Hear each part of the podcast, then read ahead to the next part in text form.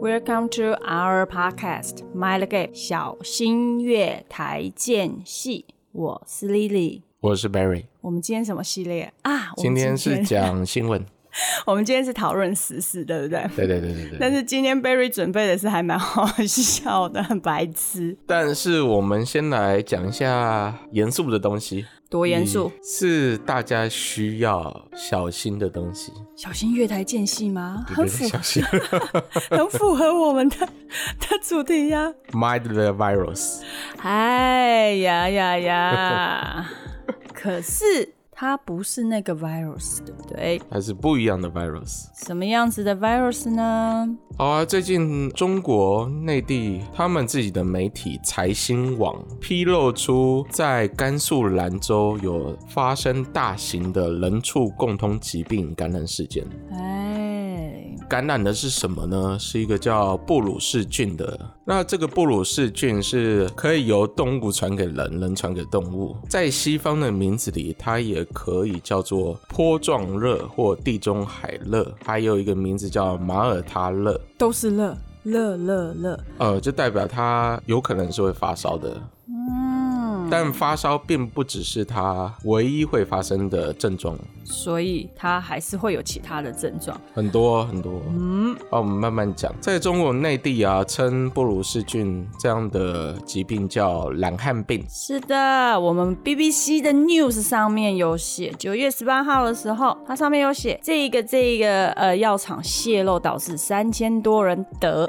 懒汉病，我一看到我就笑了， 哈哈。嗯得了这个病之后啊，它有可能会发生关节炎，哦然后你整个人会觉得懒懒的，没办法劳动。嗯而且它发病期很长，嗯所以导致会你长达的一年，对不对？呃哦有的，对不会，所以你的劳动能力就会很明显的下降。起难怪叫做懒汉病。哎、嗯这其实跟我们的类风湿有一点像。我不知道， 因没为有经验。 因为 因为我的我的妈， 我的妈是呃，今年有类风湿，那因为会酸痛，关节会酸痛，那你整个就是做什么都不对，然后嗯就不想要做什么，嗯，所以就不想做任何事。还因为会酸、会麻、会痛，嗯，是不是？是不是有点雷同？懒汉病。哎、当然不一样哦，不要把我妈抓去隔离哦，那完全不一样哦。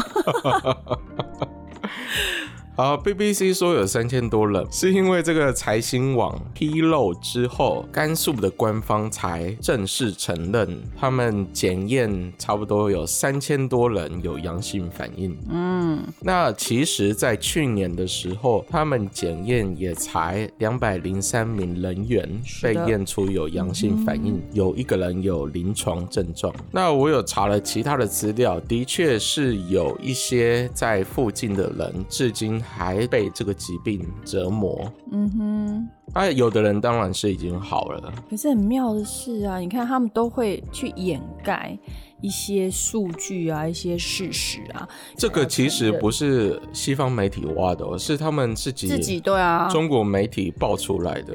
要一直要被人家逼逼逼逼逼，所以然后要你才是他们啊自己没有报的话，是，其实我们大部分人都因不为我会们知全道世。界没有人会知道啊，就跟我们那个 武汉肺炎一样啊。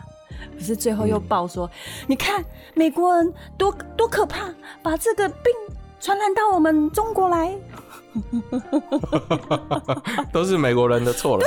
都是美国人的错。好，把它给那什么东西引发了这个传染病？这个蛮好笑的欸、布鲁氏菌啊，通常在大型的畜牧业，他们都是必须要让他们的畜牧动物打这个布鲁氏菌的疫苗，嗯哼，以免它造成大型的感感染染事件。这样对，那在兰州生物药厂，他们在制造这个疫苗的时候，使用了过期的消毒剂，注意过期消毒剂。哎、对他们很喜欢做这种事情、 哎，呃，对啊，很很很蠢。对啊，哎、过期的什么过？哎、我记得之前这是 Lily 的印象中，有一次他们是使用过期的疫苗去做厮打， 他们中国有很多是很多东西都是过期啊意外，的疫苗事件，是不是也也这一集不是有过讲期啊，甚至疫苗的品质就不是很好，嗯哼所以造成很多副 作用。是的，想要毒死我们人类吗？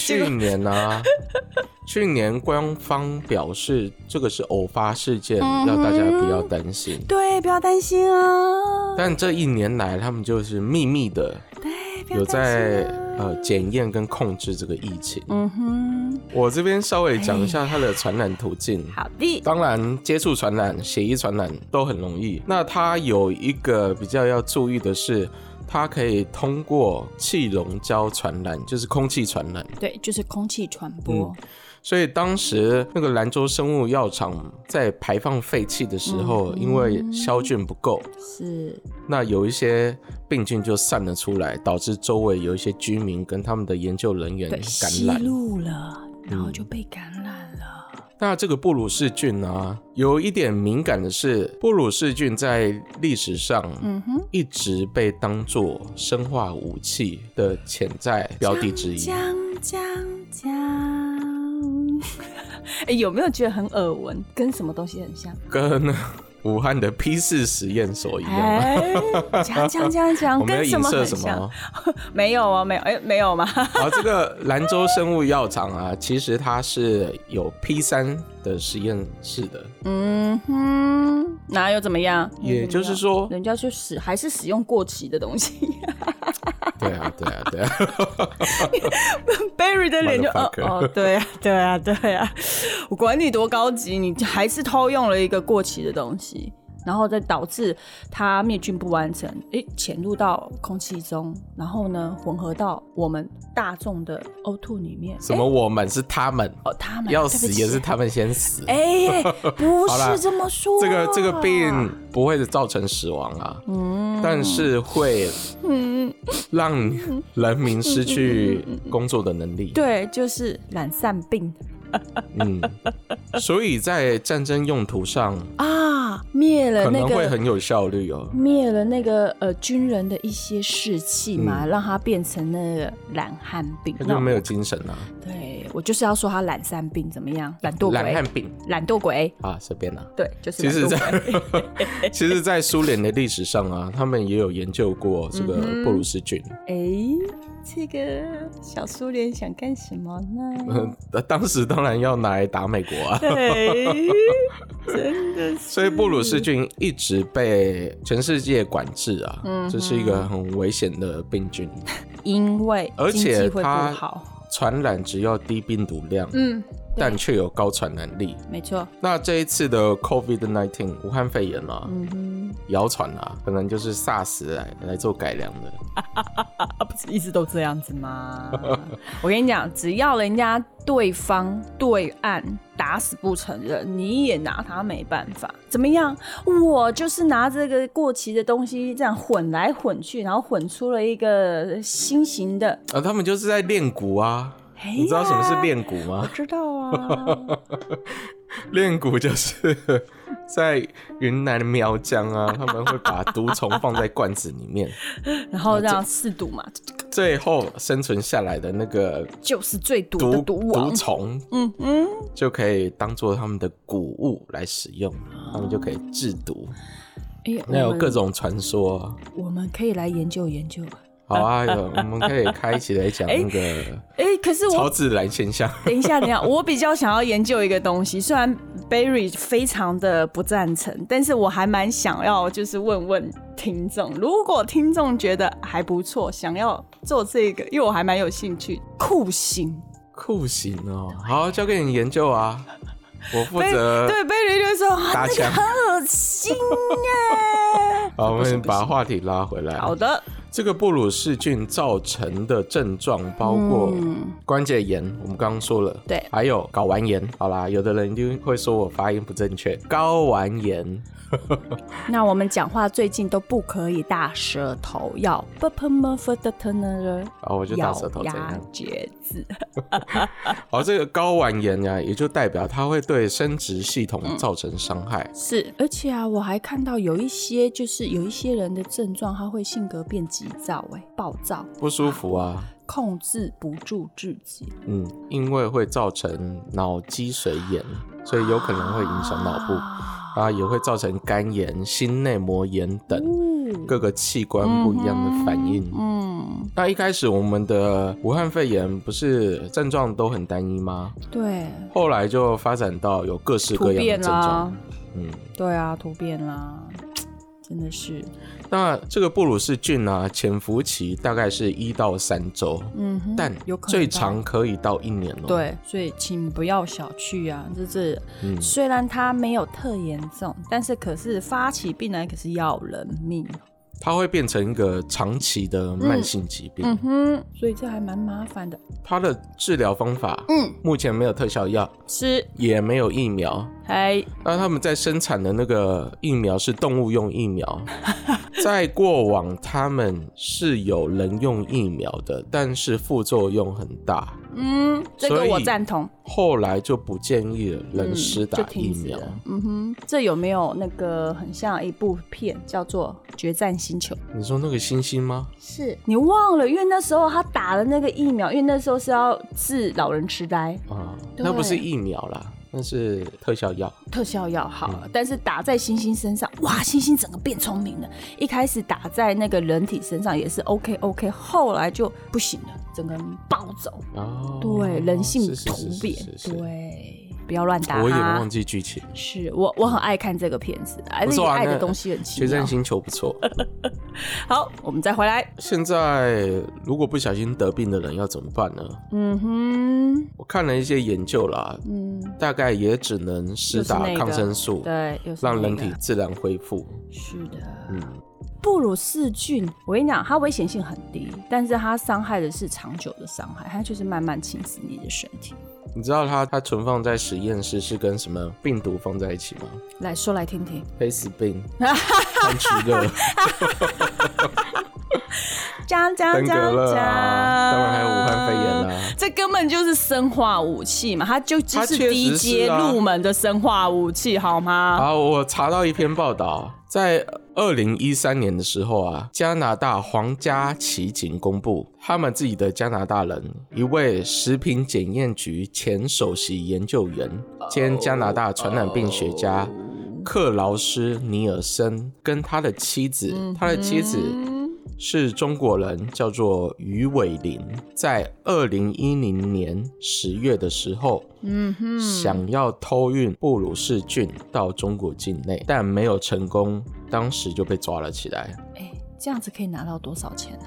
谁知道呢？那后来啊，这个加拿大传染病学家是跟他的妻子就被逮捕，嗯所以这个事可以回溯到这么多年以前，哼，对，也就代表中国其实一直以来都对，生化武器特别的有兴趣吗？嗯，那也是为什么现在有很多声音在暗指呃，有案子吗？不是已经公啊、开放？明指，，对啊， 武汉 肺炎是对啊他们研发出来对的。啊，不是已经但没有证据。哎，我就说没嘛，就本人打死不承认，谁也拿他没办法呀。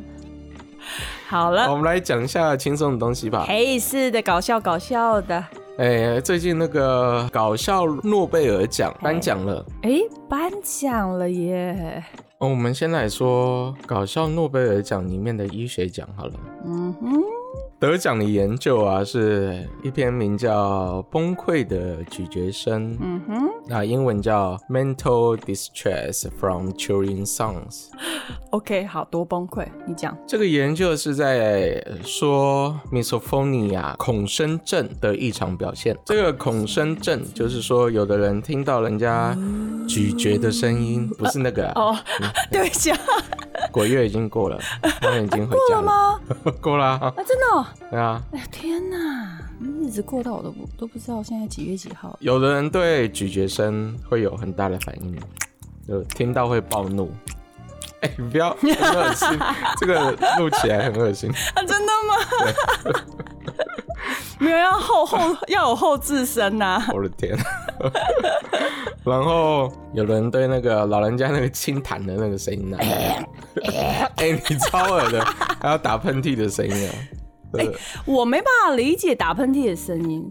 就有的人打喷嚏很大声啊，呃，应该说那一刹那会被吓到，之后就还好哎、我其实有这样的一个症状，有 啊，Berry 有这样的症状。因为这个研究表明啊，misophonia 是一个临床疾病哦，嗯哼，它与强迫症跟焦虑症相关相关。二零一四年有一个研究发表在《Journal of Clinical Psychology》这个杂志上面，嗯是的，有说 misophonia 可能影响了地球多达二十 percent 的人口。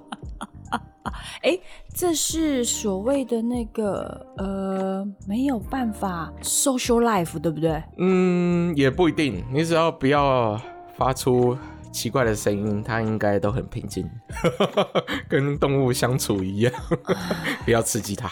对，不要刺激他。而且它这个啊，这个名字啊，真的是超长的，叫做选择性声音敏感综合症，简称四 S。好啦，那那个四 S 就是 selective sound sensitivity syndrome。譬如说，你有没有讨厌的声音？嗯有的人会怕怕那个指甲刮黑板的声音，嗯，是，但是我觉得那个不讨厌，只是你那一瞬间会不舒服。我对金属摩擦的声音会起反应。我对于噪音这个东西，应该说我从小对于噪音的抗压性还蛮高的。在台湾，尤其是台北这个环境很吵，外面车声啊、叭叭叭啦、人啊，三更半夜骂脏话，还可以，你知道吗？骂到就是都没有顿呆的。有一说啊，嗯、不是这个搞笑诺贝尔医学奖的东西哦。嗯有一说是智商比较高的人比较难以忍受 噪音。 我没有暗指什么哦， 有，Berry 就是暗指 Lily 的智商不够高。No，我是 从小真的对这个抗性很高，为什么？呃，很羡我慕啊。我我觉得，我觉得大概是这个是丽妈又要拿出来搬出来，好好的夸赞一下。丽妈从小在做事的时候，她就会放音乐，以前的古早歌曲。音乐很好啊，我也很喜欢做事听音乐、啊。没有没有没有，no no no no no no，你知道吗？诶，小孩子根本听不懂台语、日语这种东西，你给我这个小孩子听这个干嘛？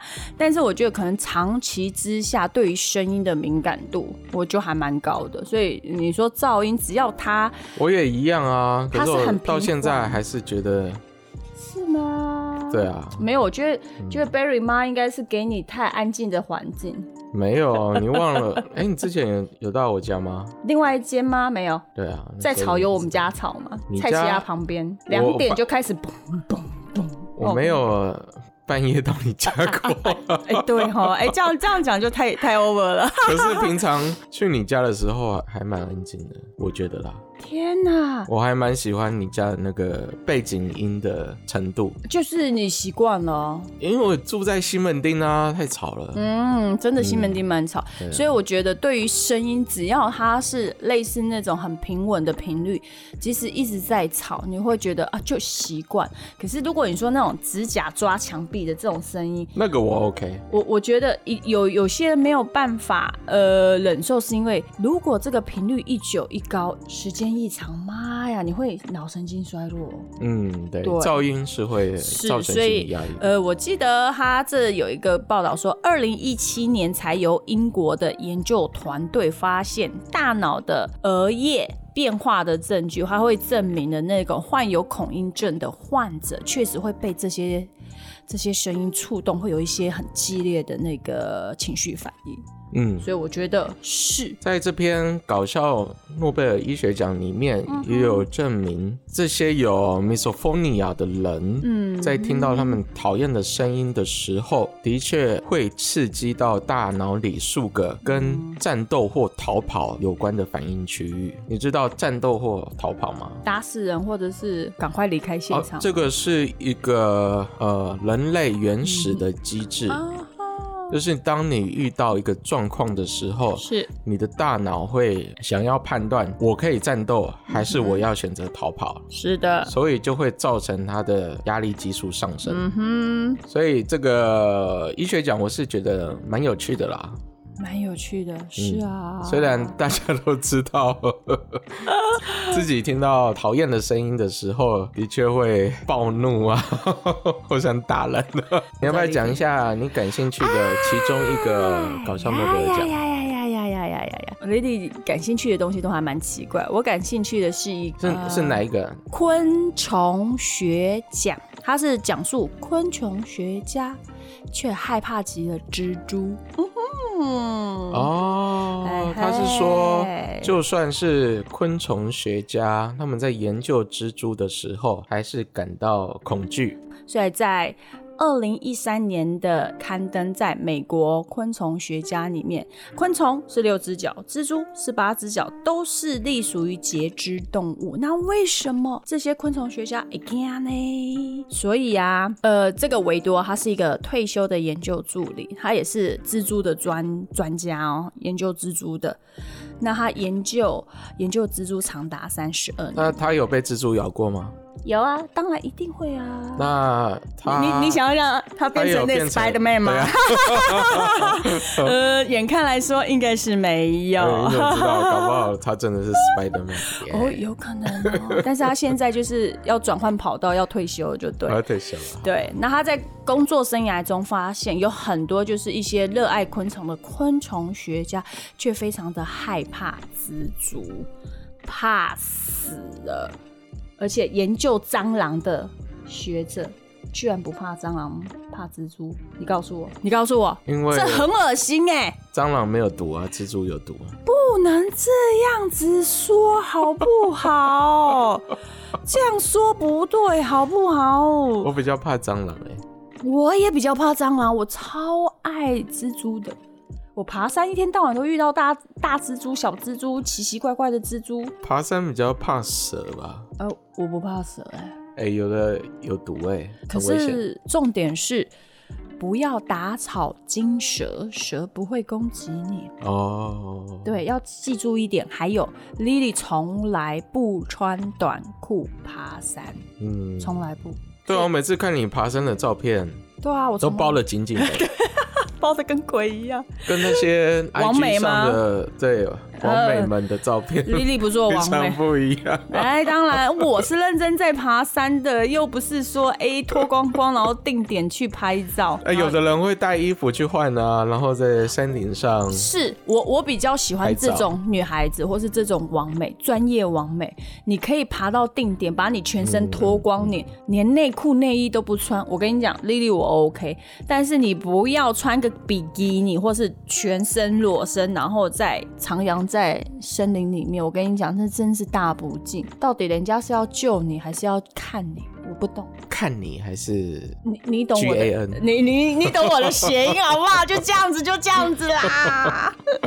好，你要你要不要把你爬山的照片分享给我们的听众看呢？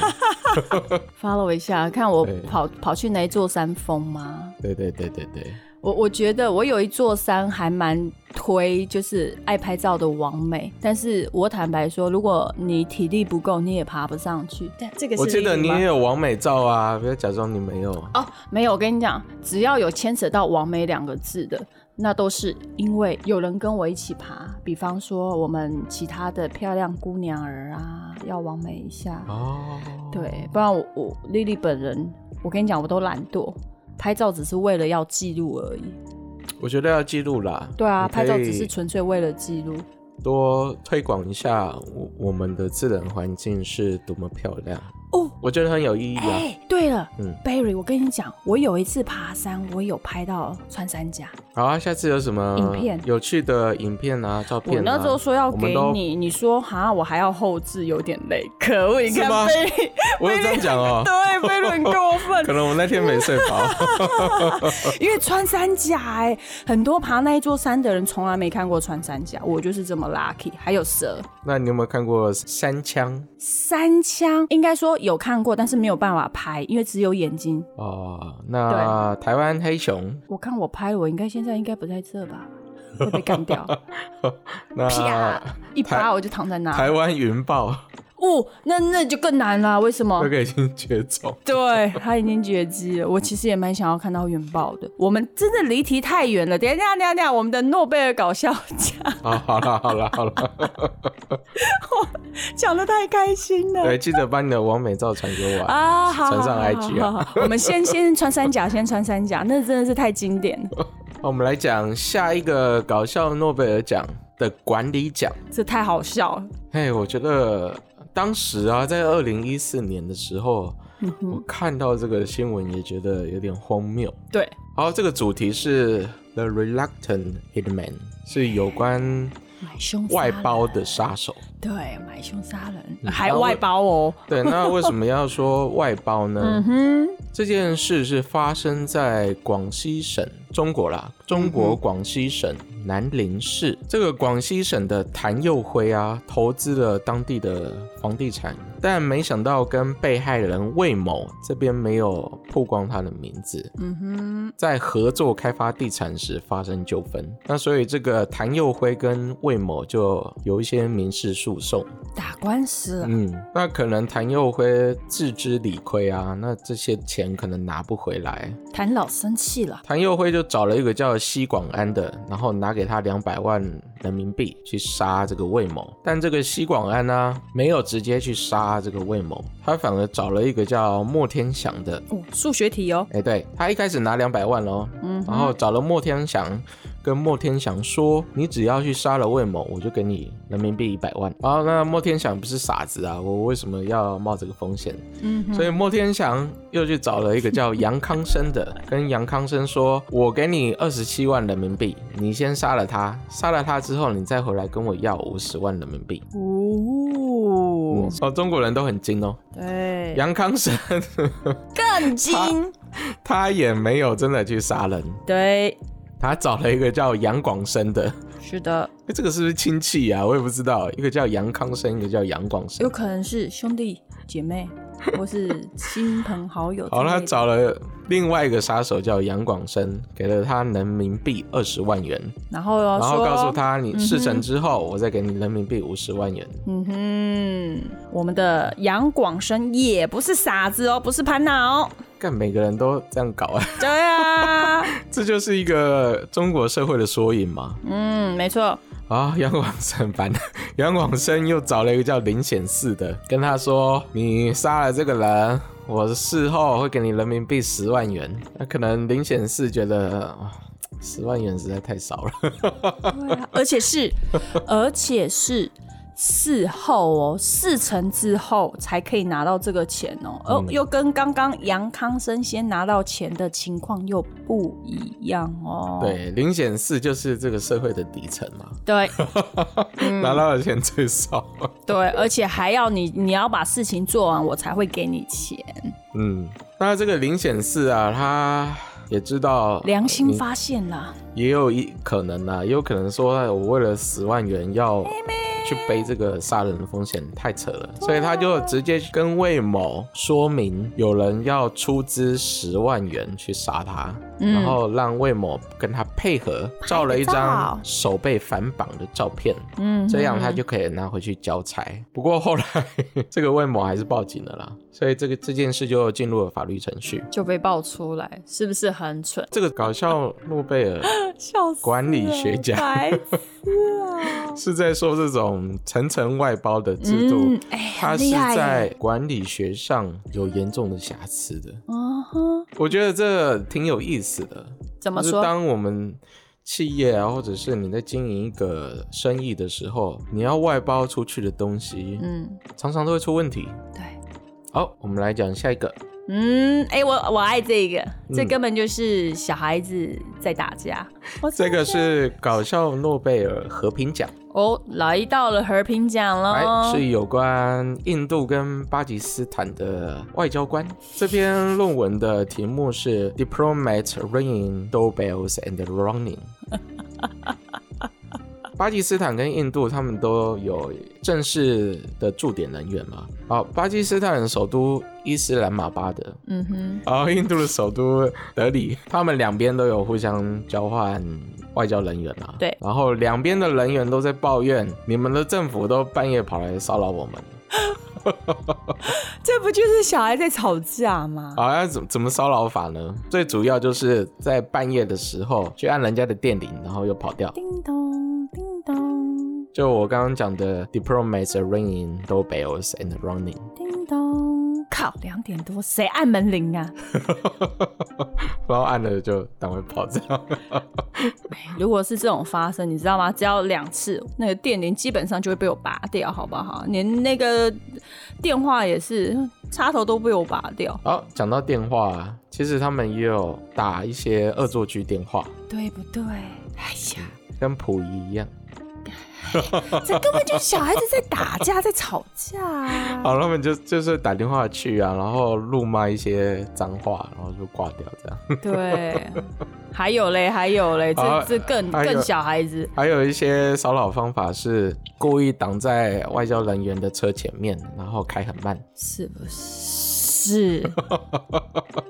然后另有的是他们宣称有人偷偷跑进他们办公室，把笔电偷走。哎呦，你看，呃，放个蟑螂啦，放只老鼠啦，放坨牛大便呐、马大便、狗大便呐、这根本就是哎小孩子在打大便架。欸不错哎这个 idea 不错，哎哎呦，我我就是我。丢大便到人家窗户上，然后再跑掉。不要不要不要不要！我跟你讲，就直接进到人家办公室里面放大便，可是要走进去也不是很容易呢。他都可以进去办公室里面偷东西了，对不对？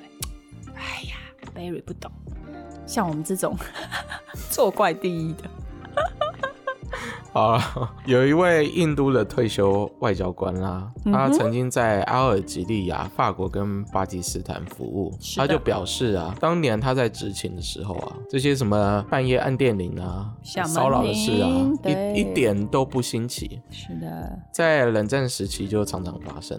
然后他说啊，那时候美国人跟苏联人就常常互相骚扰。哎那中国人喜欢干什么呢？你看中国人更高 干， 中国人喜欢在半夜两点嗯，召集外国外交官 来开会， 对，这是中国人的骚扰方法，你看，你看人家多高级 啊，是不是？正式骚扰你，对不用偷偷来，对，你看厉害人家厉这害就高明多厉害了我的。的国！好，那我们下一个呢？哦，有一个比较呛的啊， 就哦，是他们有一个医学教育奖，那主题是 Politicians Effect on Life and Death。他是在研究这些政治人物的发言对这次 pandemic 死亡率造成了什么样的影响。很妙哎、那是谁得奖呢？这个搞笑诺贝尔医学教育奖是由多位世界领袖共享，包括美国总统川普、英国首相强生、俄罗斯总统普廷等。啊，我们的普婷 啊，我们的普婷啊，哎、他为什么会中奖啊？我其实还蛮想要看一下他文原文对于我们的普婷普婷为什么他会中奖？川普一定会中奖，这这他就是一副就是你看你把它当做流感治疗就好 啦，是不是嗯开啊始？的时候。对啊，没有没有很严重呢，不要担心。好，这些主办单位啊，就有试图要联系这些政治领袖出面领奖，但没有一个人敢响应。 啊，那响应那不就是承认的？要记住，打死不承认。哎、很呛哎、真的，这真的很呛。可是就像他们说的，我这是一个搞笑戏。如果说他真的反应了，哎、那就像我讲的，他就承认了、对不对？好，那我们下一个呢？哎呦，下一个这还蛮特别的耶。哦，这是我要讲的部分啊。对，请说就在第二次世界大战前夕啊，嗯哼其实德国希特勒有是被提名诺贝尔和平奖，不是搞笑哦，那时候没有搞笑诺贝尔，嗯哼，诺贝尔和平奖。对我很好奇，那为什么会提名他呢？对啊是这件事就要从第一次世界大战后讲起， 有点长。对，有点历史悠久，那时候德国战败嘛，他是签了凡尔赛条约。那凡尔赛条约导致了德国损失了百分之十三点五的领土。那其实这些领土都是德语系的区域哦。那后来这二十年间呢、德国人民一直生活在很严苛的凡尔赛条约的制约下，那些战胜国啊就很坚持要德国负责第一次世界大战带来的破坏。嗯哼，所以要他们付巨额的赔偿。所以在那二十年间，才诞生出希特勒这个政权。那因为西方国家的强势啊，造成德国境内失业率节节高攀。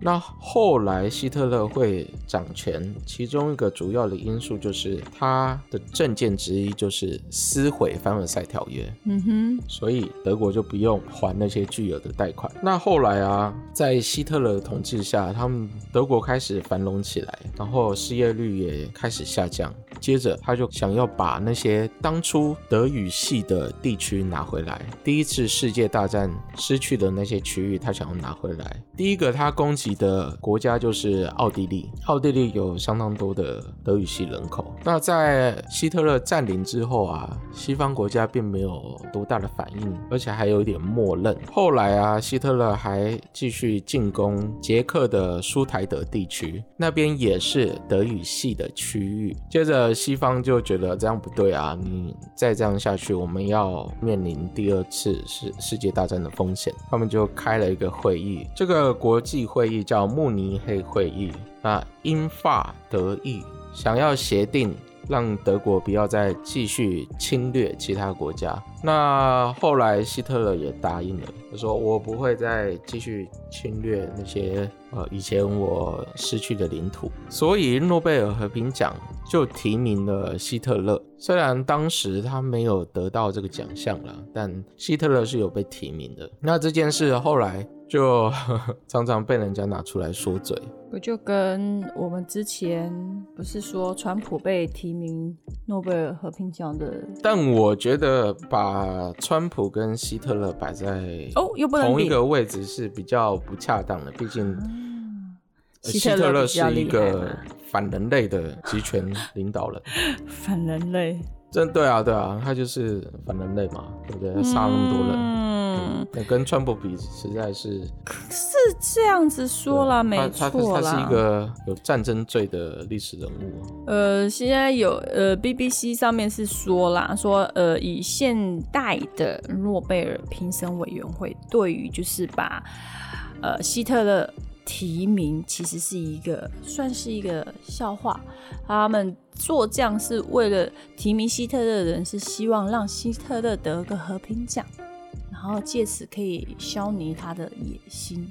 哎，有对达对对到吗对对对对，好像也没有啊。嗯你知道奥巴马有得过诺贝尔和平奖吗？嗯哼，所以就有有人在批评奥巴马，你得了诺贝尔和平奖之后，那些你该打的仗、你该强势的地方，你都没有做，就只是因为你拿了诺贝尔和平奖。要对得起这个奖啊。但你看，在他执政的八年里面，是我们现在造成的所有冲突，都是他那时候留遗留下来的。对嗯，所以这边在呃回去讲希特勒被提名诺贝尔和平奖，就有一点嗯好像有点道理。嗯，如果当时诺贝尔和平奖真的颁给他，也许希特勒不会发动战争哦。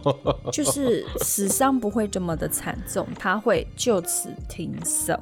嗯，那签了慕尼黑协议之后啊，是啊，也没有比较好啊。希特勒最后还是去攻击的波兰，主要是因为当时德国的国境中间被切开来了，有一小部分被波兰领土隔开。嗯哼哼，呃，当然也是因为第一次世界大战的原因啦、所以他们中间的那一块区域叫波兰走廊，所以德国进攻波兰走廊，想要拿回两块领土中间的桥梁，嗯哼，我那就因此英国跟法国就向德国宣战，说你没有遵守慕尼黑协议，这是第二次世界大战。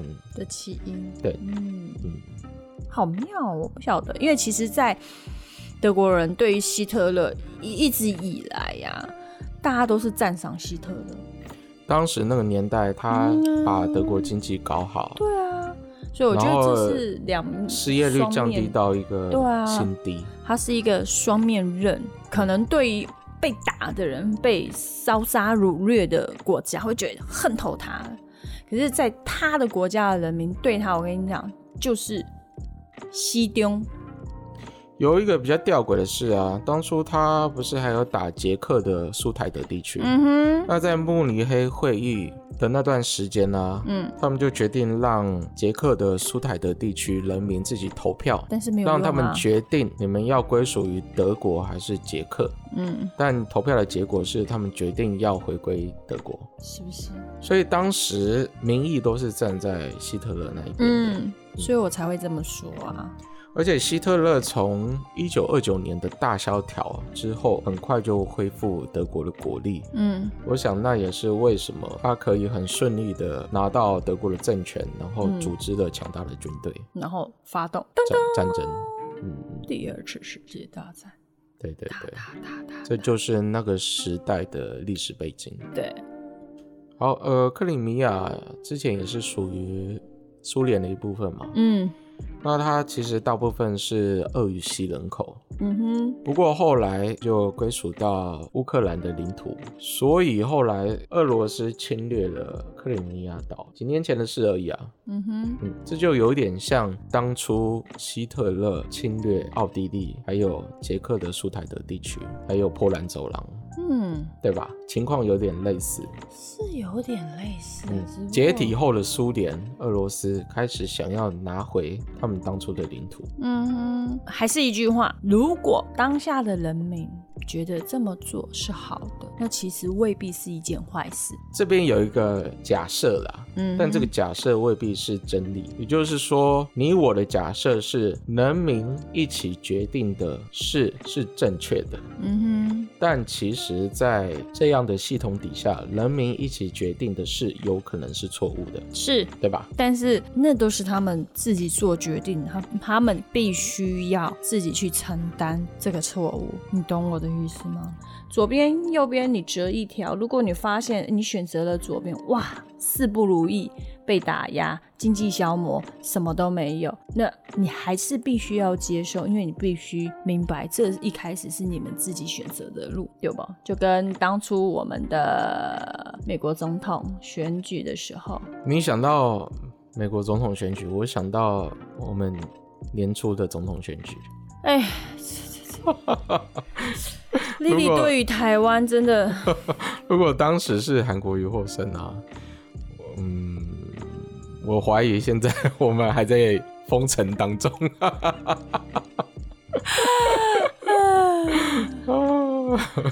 这个就讲到这里。好的那我们下一点，下一点，我想说一下，就是最近呢、 公视新闻网，Barry 对这个就是非常的有意 境。立功，立功，呃，也我我没有真的，我好，我先说啦。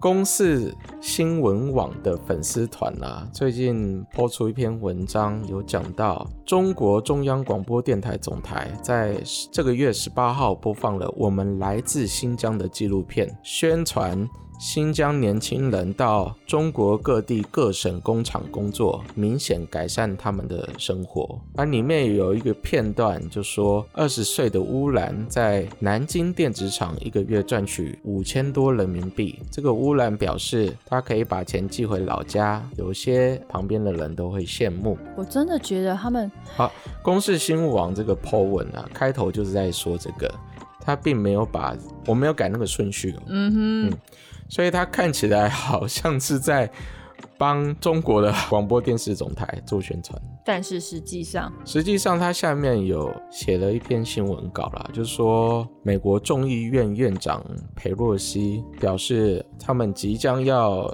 审两个法案，是有关要如何抵制这些被强迫劳动的人口生产出来的产品。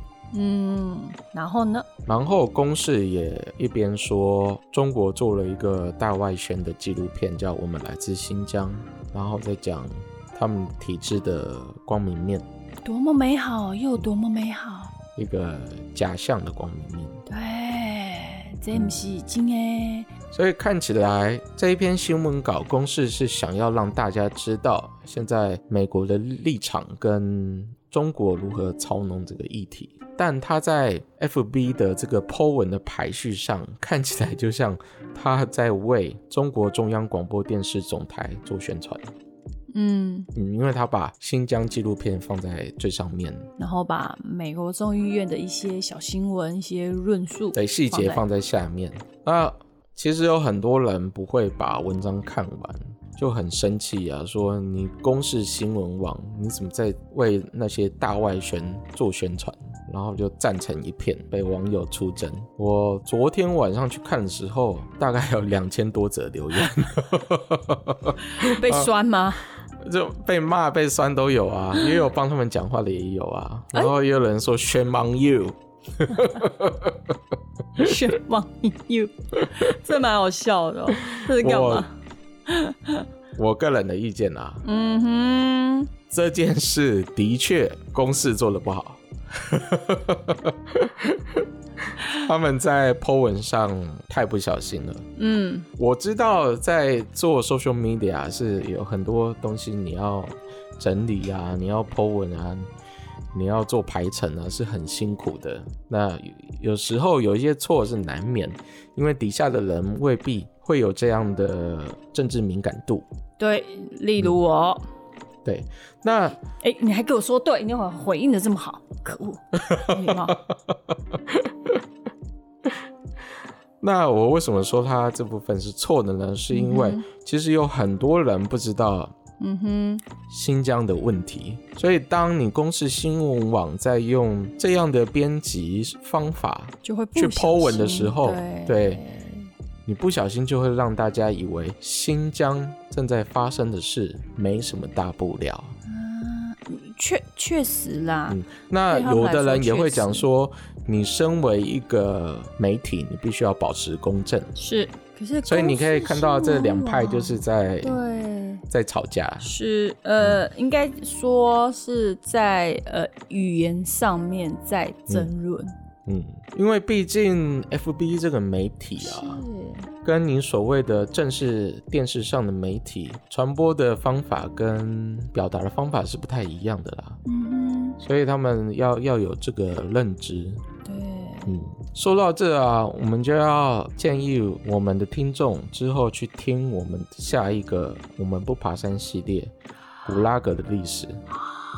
是的，为什么新疆要把这些新疆人分散到他们国境内各省去工作呢？你不觉得跟我们上次讨论的古拉格第一部很像吗？对啊呀、我这边解释一下，在一九三零年的时候，美国原本出了一个法案，想要抵制苏联劳改营生产出来的产品，没有用。但对，但那个抵制过了一个礼拜就被他们的国务院取消了。